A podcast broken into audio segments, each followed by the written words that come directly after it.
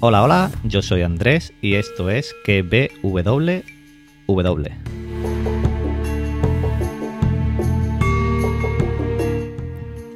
Muy buenas a todos, muy, muy, muy buenas a todos. Eh, lunes 25 de mayo, las 5 y media. Nos, nos vamos a comer mayo que ni nos vamos a enterar. 25 de mayo ya. Bueno, pues eso, que espero que estéis todos bien. Y hoy os traigo Snow, Snowpiercer. La serie esta que han hecho de la película. Bueno, no es que la hayan hecho de la película, pero la conocería a lo mejor por la película que ya había. De Rompenieves. Eh, os voy a comentar por encima mis impresiones del primer capítulo, aunque hay dos disponibles, he visto uno, mis impresiones, y ya después al final del podcast, pues os comento. No voy a hacer, no voy a hacer ningún tipo de spoiler del primer capítulo, así que podéis estar, estar tranquilos. Vamos allá. Eh, no Pierce eh, son 10 capítulos lo que hay de la primera temporada. Eh, serán estrenos semanales, semanales de momento, porque la serie es de TNT. Y Netflix lo que va a hacer es distribuirla. De momento han puesto el 1 y el 2 y semanalmente irán añadiendo hasta llegar a 10 capítulos. De momento, no sé si a lo mejor en 3 semanas o cuando TNT le dé la gana. De momento van a hacer capítulos semanales que ahora sí, mis aplausos. Así me gusta a mí, que pongan series semana, de semana en semana, para poder hablar de ellas durante toda la semana. ¿Que esta, que esta va a durar o no va a durar? A ver, ya lo veremos. Eh, otra cosa que me ha sorprendido mucho es que la serie ya tiene una segunda temporada. Ya firmada. Cuando aún no se ha estrenado la primera, que se estrena hoy. Con que ahí está ya creando para que la gente intente verla, la vea y haya un poquillo de comentarios. Y en esta segunda temporada va con estrellas. Ojo porque va Son Bean, que lo conoceréis como Ned Stark. Yo Mm, sí, para estar en la segunda temporada esperemos que le vaya mejor que en Juego de Tronos. porque, vamos a ver, porque eh, si ya en la segunda temporada tienen este fichaje, vamos a ver cómo va. Eh, lo que comento, que no está estrenada y ya es segunda temporada. Lo que metemos yo con Netflix, o con que a lo mejor como la tenga poca audiencia, la vea poca gente, la cancelen. Veremos a ver cómo, cómo, va, cómo va el tema. Lo primero. Bueno, primero lo segundo, porque ya llevo hablando un ratito. Eh, ¿De dónde viene? Si no lo habéis visto, que No Pierce y todo el rollo este.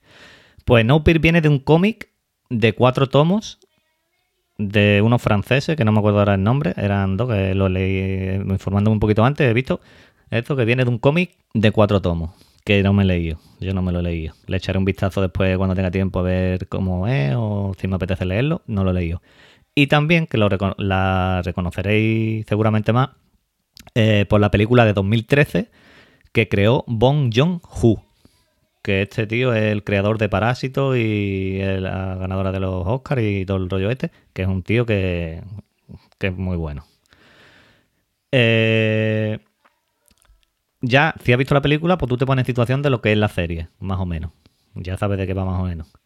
Eh, la sinopsis es sencilla en el mundo hay una catástrofe medioambiental tremenda y está a punto de acabar eh, la vida por el, calentamiento global. A punto de irse al carajo la Tierra, vamos. Pero allí había uno y le dijo, escúchame, ¿por qué no congelamos todo el mundo? Le bajamos un poquito los grados y congelamos el mundo, ¿qué pasa? Y dijeron, venga, pues vamos a hacerlo. Y congelaron el mundo, pero se pasaron de bajar los grados. Entonces, pues ahí, quedó la cosa. Entonces, un tal Wilfrod construyó un tren, un iluminado, llamado Snowpiercer, que es como se titula la serie y la película, es Rompenieves. Y este tren estará dando vueltas al mundo sin parar. Y ahí pues hacen vida dentro del tren. En el tren hay mil un vagón. Y están separados por clases sociales. Estando detrás los más débiles, los más desfavorecidos, viviendo en las miserias. Eh, vamos, que como se han colado en el tren y no han pagado, pues, eh, pues es lo que hay. Y, los vagones de delantero, pues son los de clase alta, viven en la gloria, tienen todos sus lujos y todas sus cosas como si estuvieran fuera del tren, vamos. Y de ahí, pues hay pique, hay peleas, eh, quieren subir, avanzar vagones y demás. Vamos, que te, te digo yo a ti, venga, desde el vagón 1001, tira para adelante, a ver hasta vagón llega. Eh, la serie, otra cosa que, tenéis que tener claro, si habéis visto la película, que la serie no tiene nada que ver con la película. La serie es totalmente independiente. Eh, si la, la película era 17 años antes de la Gran Helada, de antes, 17 años antes de la Gran Helada, y la serie son unos 7 años eh, después de la helada. La película en 17 y la, y la serie son 7 después de la helada. Eh, la serie es producida por TNT, como os he comentado antes, y está creada por Josh Freeman, que para poner un poquito así en situación, eh, participó en la creación de La Guerra de los Mundos de Steven Spielberg y también en Terminator Destino Oscuro. Vamos, no es suya, sino que coprodujo, creo que es la palabra. O sea que si la serie es una caca, es una mierda, eh, se la reparten entre unos a otros. Para no echarse las culpas a uno, pues un poquito tú, un poquito yo y todos tenemos culpa. Y así no se la lleva uno, solo la culpa. Que eso es lo que me da a mí un poquito más de, mm, miedo con esta serie. Que como es él solo, pues vamos a ver cómo va avanzando la serie. Mm, lo que sí me gusta y que me ha dejado más tranquilo es que Bong Joon-ho, el director de la película, está detrás como productor ejecutivo. El que va mirando y, y dando consejos y todo el rollo este. Y, así mm, me engaño yo solo, yo me autoengaño y yo sigo y yo la veo. No quiere decir que vaya a ser mala, sino que yo así ya me voy diciendo, uh, venga, que esto va a ser un pelotazo de serie.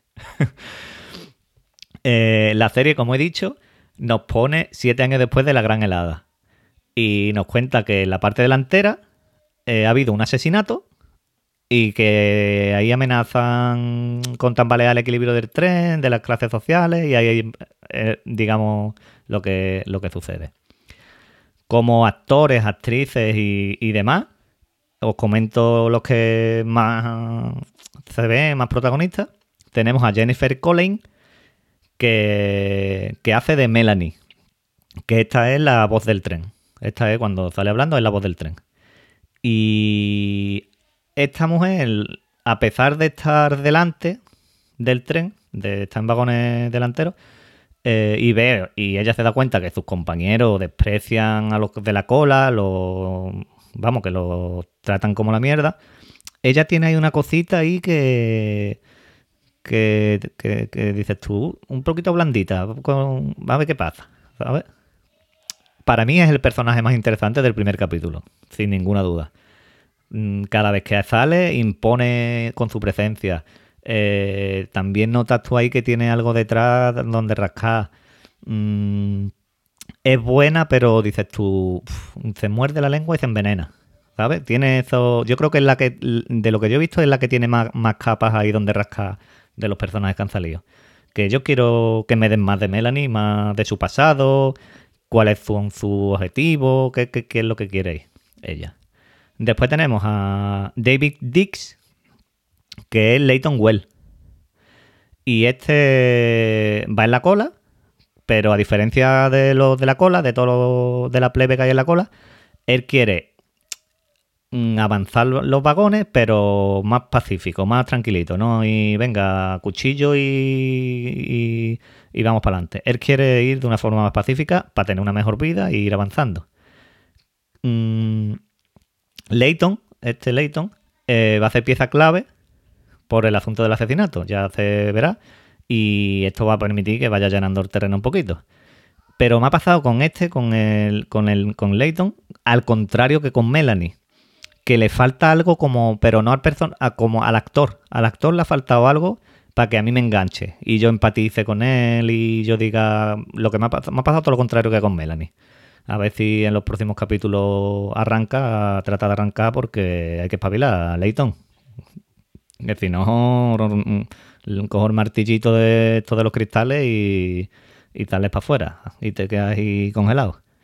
Eh, después, es que me ha pasado también que mm, me han gustado más, por ejemplo, Iván, Iván, que es uno de los también de cola, que está interpretado por Mark McNollis, y aquí me pongo de pie, el grandioso Héctor Salamanca de Breaking Bad. Aquí me tengo que poner de pie. El del timbre, sí, sí, el del timbre. El del timbre que tiene unas escenas en Breaking Bad espectaculares, como la de los cubos de agua con los gemelos, que se me acaba de ocurrir así. Eh, la del hospital, bueno, un montón. O también otro secundario así que me ha gustado más, Steve Ock, que hace de Pike. Y este también tiene ahí donde tirar porque aparte es un tío que, llena también la pantalla cuando, cuando actúa.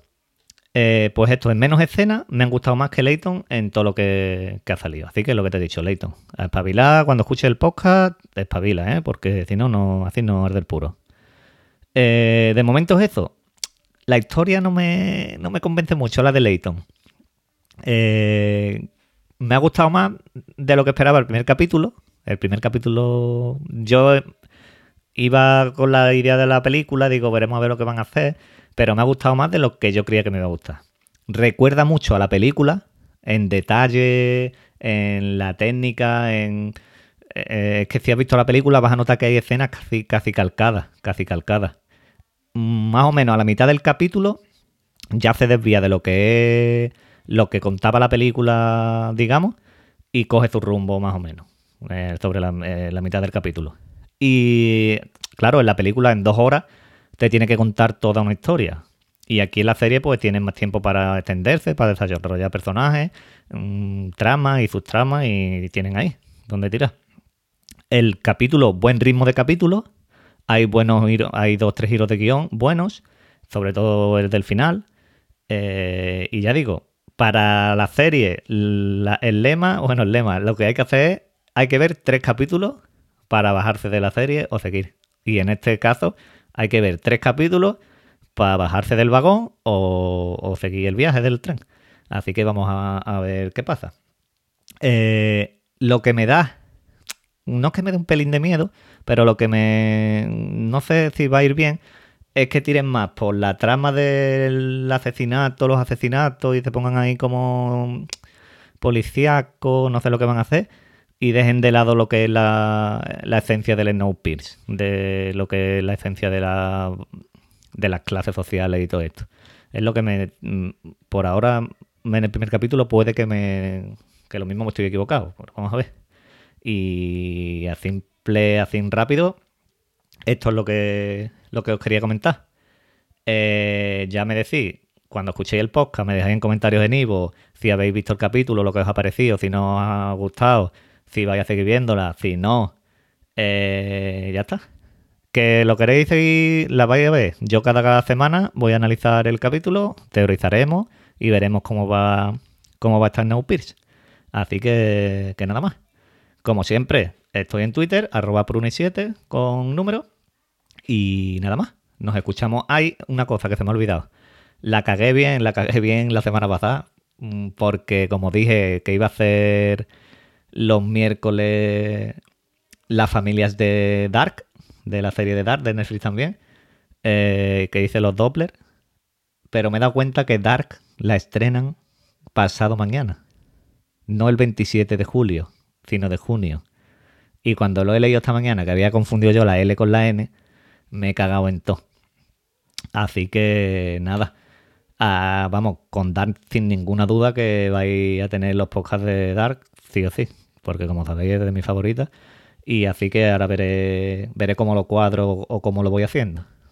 Que tengo hueco, pues iré metiendo a las familias o a ver lo que voy haciendo. Y nada más. Así que espero que veáis en No Pierce y ya me contáis por comentarios. Nos escuchamos el miércoles. Adiós.